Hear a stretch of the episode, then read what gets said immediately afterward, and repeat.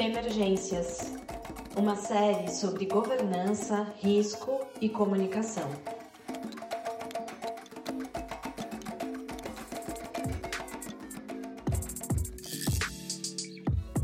Olá, eu sou Fabiola Junqueira e este é o segundo episódio de uma série que fala sobre governança, riscos e comunicação.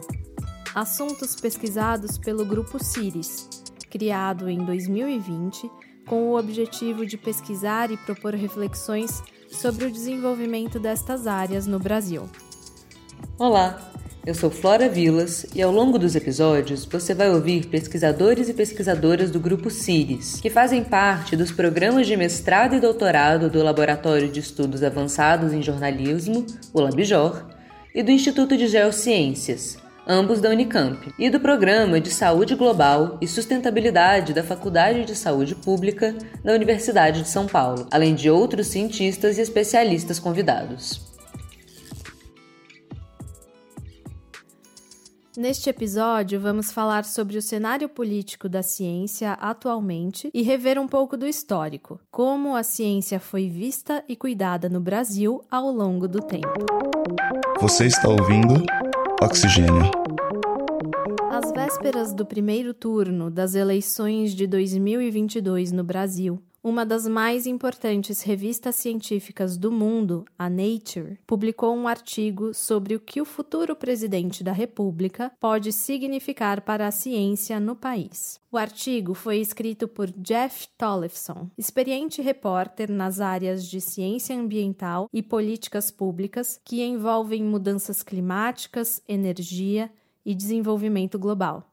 Questões muito importantes, questões que devem ser refletidas e discutidas no Brasil, principalmente depois de escancaradas as diversas crises pelas quais estamos passando.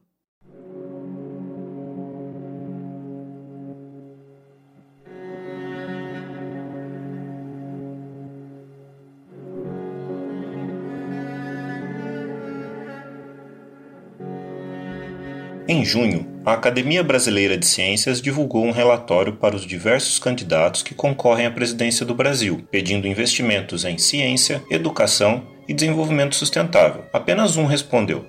Representantes da campanha de Luiz Inácio Lula da Silva, que lidera as pesquisas à medida que as eleições de 2 de outubro se aproximam, visitaram cientistas na Academia do Rio de Janeiro algumas semanas depois. A Academia Brasileira de Ciências foi fundada há mais de 100 anos, com o objetivo de estimular o desenvolvimento da pesquisa brasileira e a difusão do conceito de ciência como fator fundamental do desenvolvimento tecnológico do país. À época da fundação, em 1916, somente as áreas matemática, ciências físico-químicas e ciências biológicas faziam parte da instituição e somente 13 anos mais tarde, a publicação regular dos Anais da Academia Brasileira de Ciências foi assegurada. Muito tempo se passou e a nossa compreensão de ciência foi se transformando, se desenvolvendo, reconhecendo que a ciência é muito mais do que as áreas calculáveis do conhecimento. Há diversas formas de se fazer ciência, a partir de diversas áreas, de diversos saberes. Quando falamos de ciência, não estamos falando apenas das ciências duras, aquelas feitas em laboratórios de física, química, biologia, com os cientistas usando jaleco branco e manuseando beckers e pipetas, por exemplo, ou fazendo cálculos complexos em lousas ou em computadores de ponta. Ao longo do tempo, a Academia Brasileira de Ciências foi incorporando outras áreas do conhecimento. Mas foi somente a partir do ano 2000 que a instituição abriu as portas para as ciências humanas, área que envolve estudos como história, sociologia, filosofia, psicologia, comunicação, globalização e humanização, meio ambiente, literatura, artes, economia, entre outras. Áreas que estudam o ser humano como um ser social, que se relaciona entre si, que se relaciona com o mundo, com o meio ambiente, com o outro, sendo o outro um ser humano ou não humano. As ciências dos povos originários, por exemplo, consideram rios, animais e montanhas tão importantes como eu ou você. Foi apenas em 2022 que uma cientista mulher assumiu a presidência da academia. A biomédica da Universidade Federal de São Paulo, Helena Nader, deve ficar à frente da instituição por três anos, até 2025. Isto significa representar as demandas da comunidade científica em um cenário de instabilidades políticas, vindo de um histórico de constante redução de investimentos e crescente negacionismo à ciência. E foi pensando na questão do negacionismo à ciência que conversei com o professor Marco Monteiro professor e pesquisador do Departamento de Política Científica e Tecnológica da Unicamp, e um dos líderes do grupo de pesquisa CIRIS, que se dedica a compreender como estamos em relação à governança, risco e comunicação no Brasil. Há anos ele vem refletindo e contribuindo para o debate deste assunto. Recentemente, Marco participou da publicação de um dicionário sobre negacionismos no Brasil. E começou, acho que com um artigo, um artigo de opinião que eu escrevi na Tapuia, que chama Ciência é uma Zona de Guerra. E esse texto, por algum motivo, foi bem, circulou bastante, muita gente olhou. Acho que por conta do. Porque, assim, eu escrevi meio que naquele calor do, de, de pensar assim, essa questão do negacionismo crescente no Brasil e, e uma guerra contra a ciência no Brasil, né? E também pensar naquele artigo da Tapuia, eu estava tentando pensar a ciência como uma zona de guerra no sentido de que é um locus de disputa muito forte, né?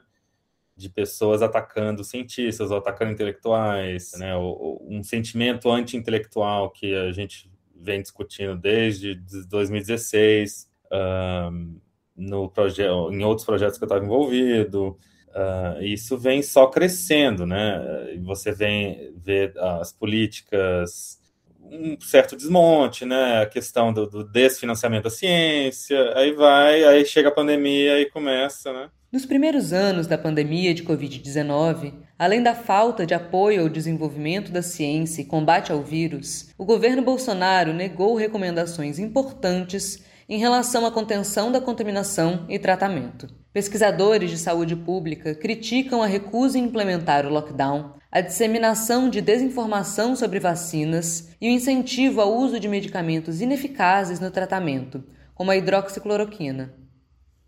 No artigo Ciência, uma zona de guerra, escrito antes do início da pandemia, por Marco Monteiro na Revista Científica de Estudos Latino-Americanos sobre Ciência, Tecnologia e Sociedade, a revista Tapuia, o professor já alertava sobre crises que ficaram evidentes com a chegada do novo vírus.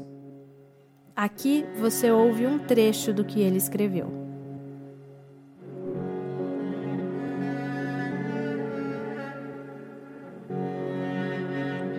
A América Latina está pegando fogo. A turbulência política atingiu a região em uma onda que não era vista há décadas. Movimentos de extrema direita emergiram com sucesso como uma nova força política, com o Brasil à frente desse novo movimento de escala global. As mudanças na política e nas práticas de construção da verdade estão como sempre, profundamente entrelaçadas, desafiando o lugar da democracia e da ciência na sociedade brasileira contemporânea. Enquanto os brasileiros continuam sofrendo as doses quase diárias de ataques bizarros e violentos a instituições ligadas à democracia, cultura, direitos indígenas, educação e ciência, cientistas e pesquisadores foram forçados a repensar como praticam e entendem a ciência como forma de vida, para o presente e para o futuro.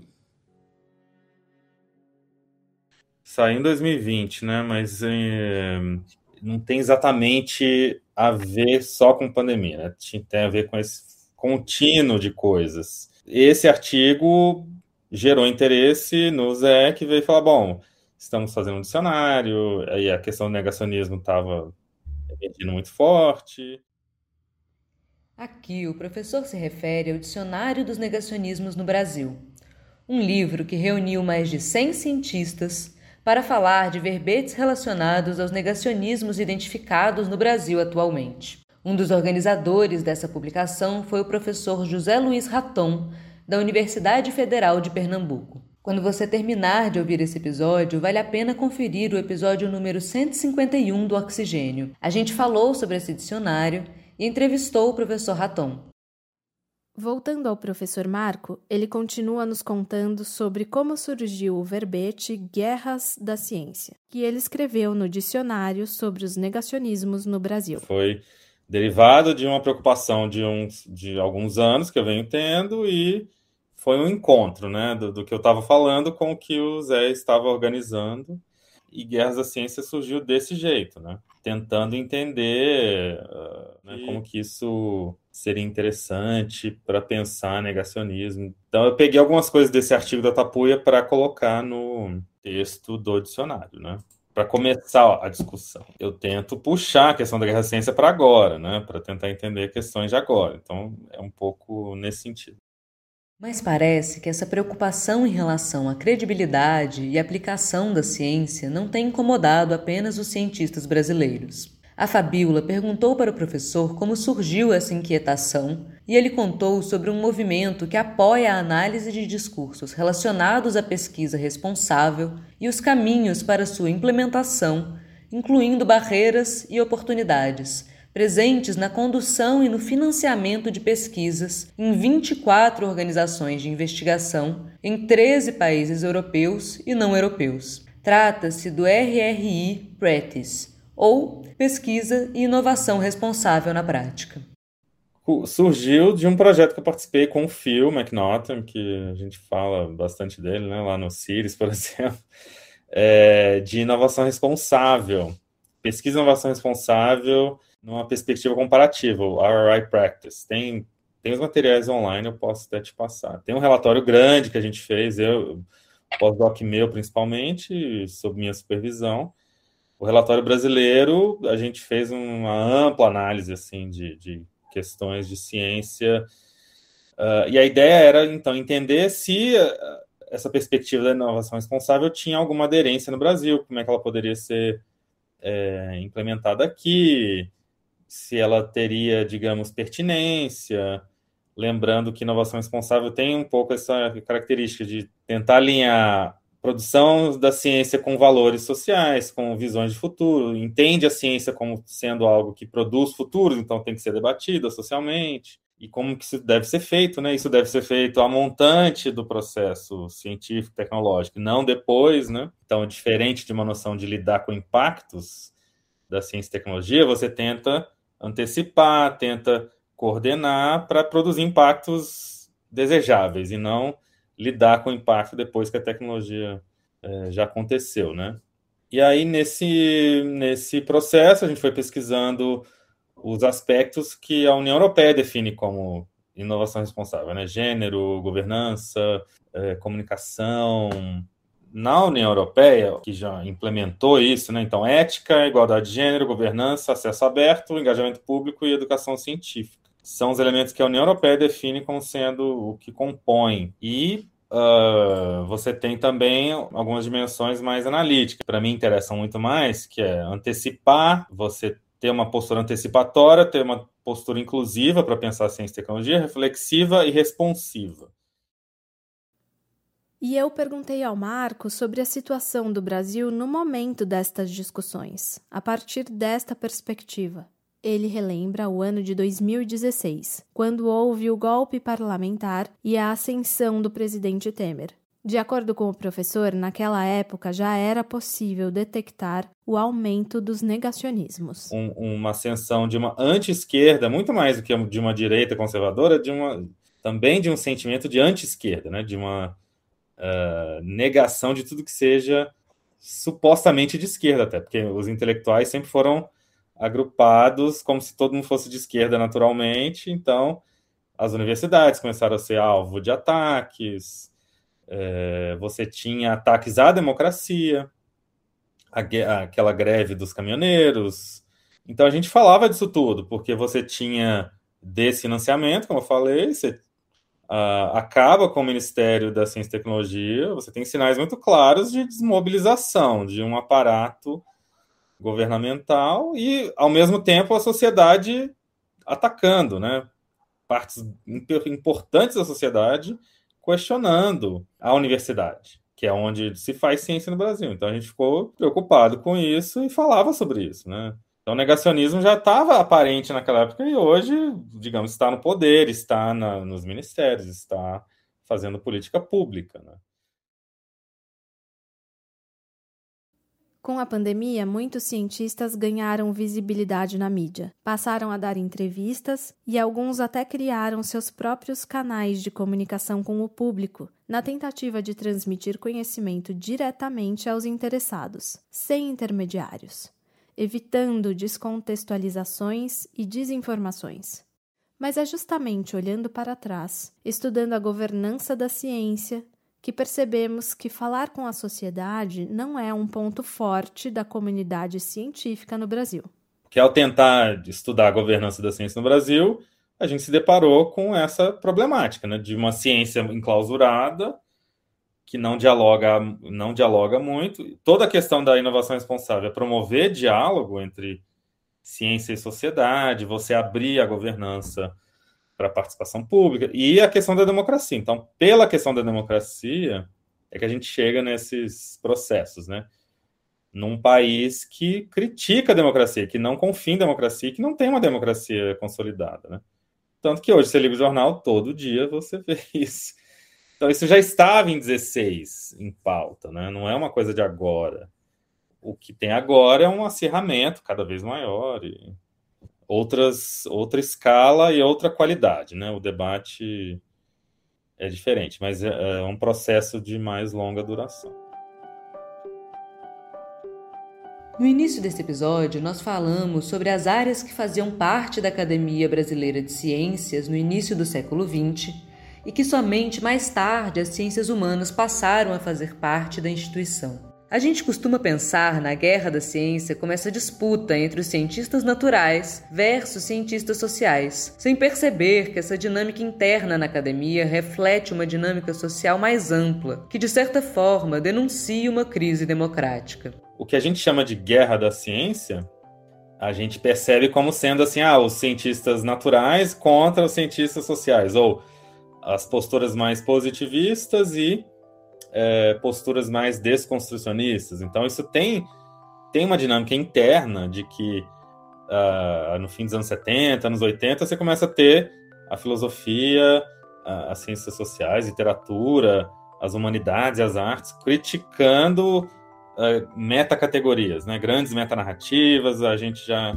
Então, essa seria uma história interna, internalista, Uh, o que eu estava tentando chamar a atenção é que isso não está descolado de dinâmicas externas. Então, não é só que cientistas naturais vão atacar os sociais ou os pós-modernos e vice-versa. E essa dinâmica continua, né? A questão da pós-verdade, a questão do, uh, da crítica, a sociologia da ciência, os estudos sociais da ciência, isso continua acontecendo, né? E dentro da universidade isso sempre, sempre teve em pauta, essa, essa discussão interna entre precisamos defender uma ciência pura, uma ciência como locus da verdade, e não aceitar essas críticas feitas à ciência. Isso não está descolado do que está acontecendo fora, porque, digamos, uh, nos anos 80, isso não era tão perceptível, não estava na agenda. Hoje ela está. Então, quando você tem a crise, né, o crescimento do, do, problema climático como sendo uma do, da agenda global, da agenda política global. Ao longo dos anos 80, 90 e, e século 21, isso só cresceu, né? IPCC, Rio 92 foi um grande marco, mas depois só, isso só vem a crescer, né? A importância de discutir. Ao mesmo tempo, você está discutindo se, se é real cientificamente ou não, se se é uma questão também social ou se é a ciência que tem o poder de definir. Uh, então, quando você faz essa correlação, o que, é, o que eu, eu acho importante é também entender a, as conexões com o que está acontecendo fora.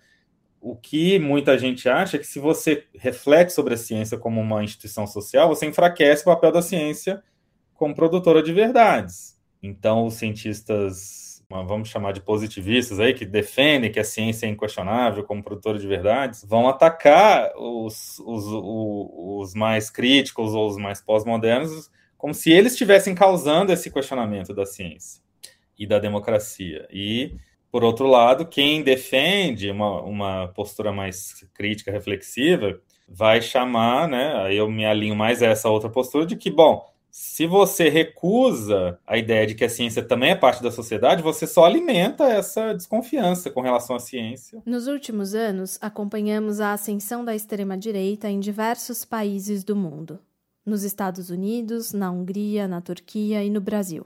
Em todos esses países, a questão da ciência está em pauta, principalmente porque, junto com ela, segue a questão dos investimentos dos financiamentos em pesquisas e tecnologia.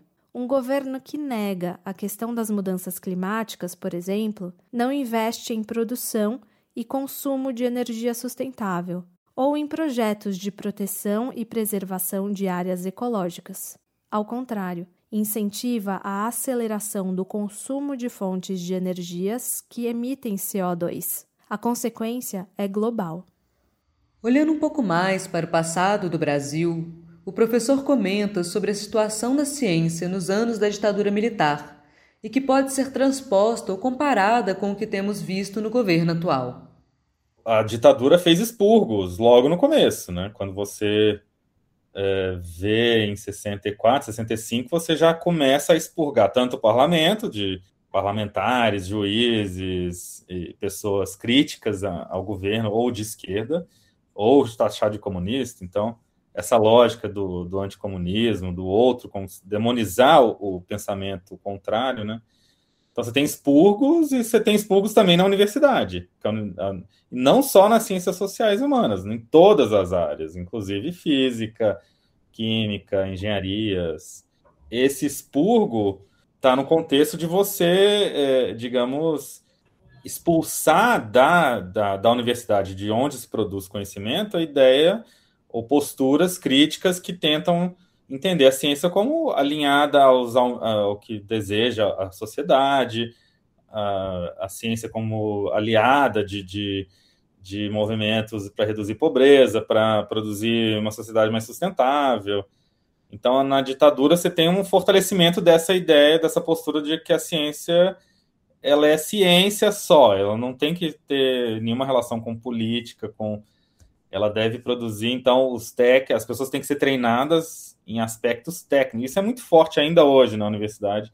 Essa postura tecnocrática é, é a que venceu. Então a ditadura, ao mesmo tempo, dava muito recurso, criava universidades, criava capacidade tecnológica, mas proibia eh, qualquer discussão crítica. Então, essas coisas andam facilmente lado a lado, né?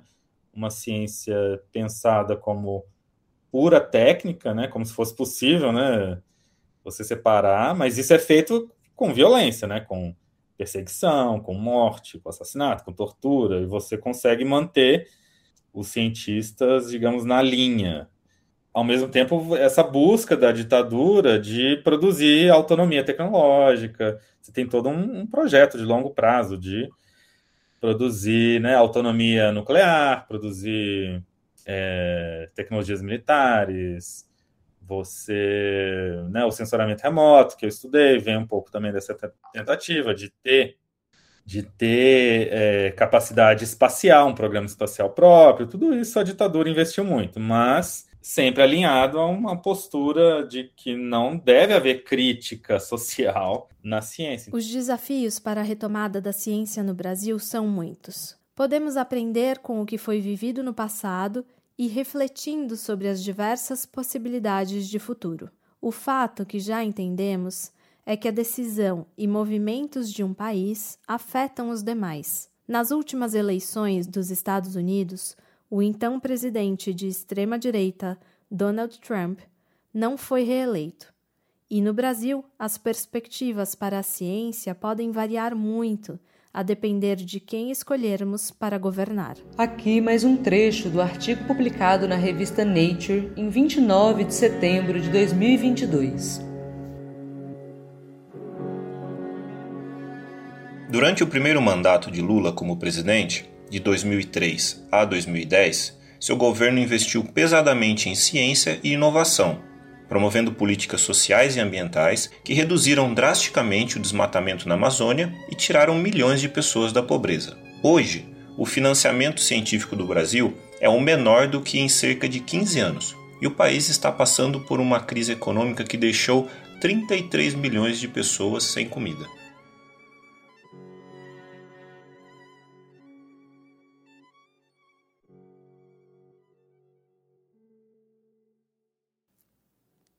Ciência, governança, políticas públicas, investimentos, educação, fome, moradia, meio ambiente, energia, dignidade humana.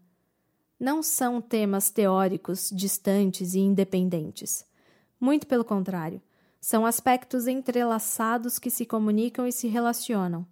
Fazem parte da nossa vida cotidiana, mesmo que não tenhamos consciência disso estão presentes nas nossas ações mais corriqueiras do nosso dia a dia, como, por exemplo, acender a luz da nossa casa, pegar o transporte público para ir ao trabalho, ajudar uma pessoa que está pedindo o que comer no semáforo, ter acesso a um remédio de última geração para o tratamento de uma doença e muitas outras situações, até mesmo aquelas que ainda não aconteceram, como a alimentação de gerações futuras, por exemplo.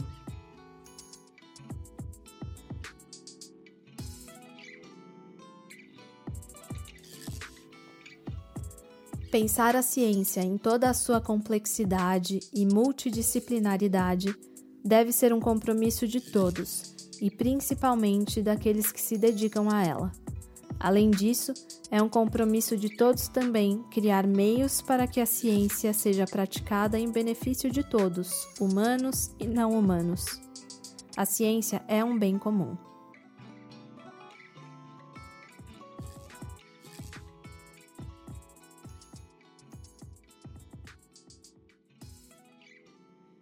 Este foi o segundo episódio de uma série que fala sobre governança, riscos e comunicação. Assuntos pesquisados pelo Grupo CIRIS, criado em 2020 com o objetivo de pesquisar e propor reflexões sobre o desenvolvimento destas áreas no Brasil. A divulgação científica dos trabalhos deste grupo é apoiada pela FAPESP, através do programa José Reis de Incentivo ao Jornalismo Científico, o Mídia Ciência.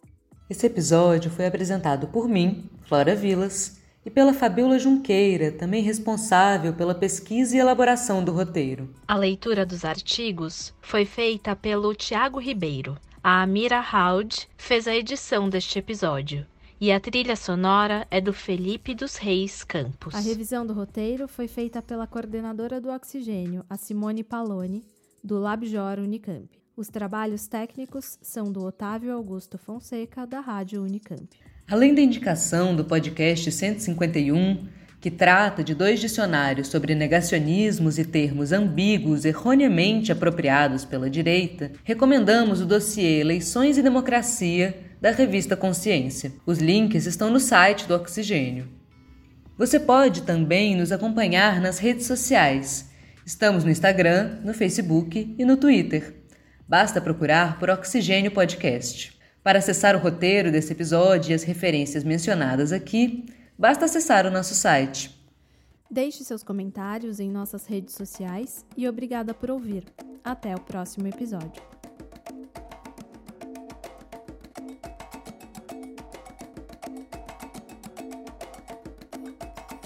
Emergências uma série sobre governança, risco e comunicação.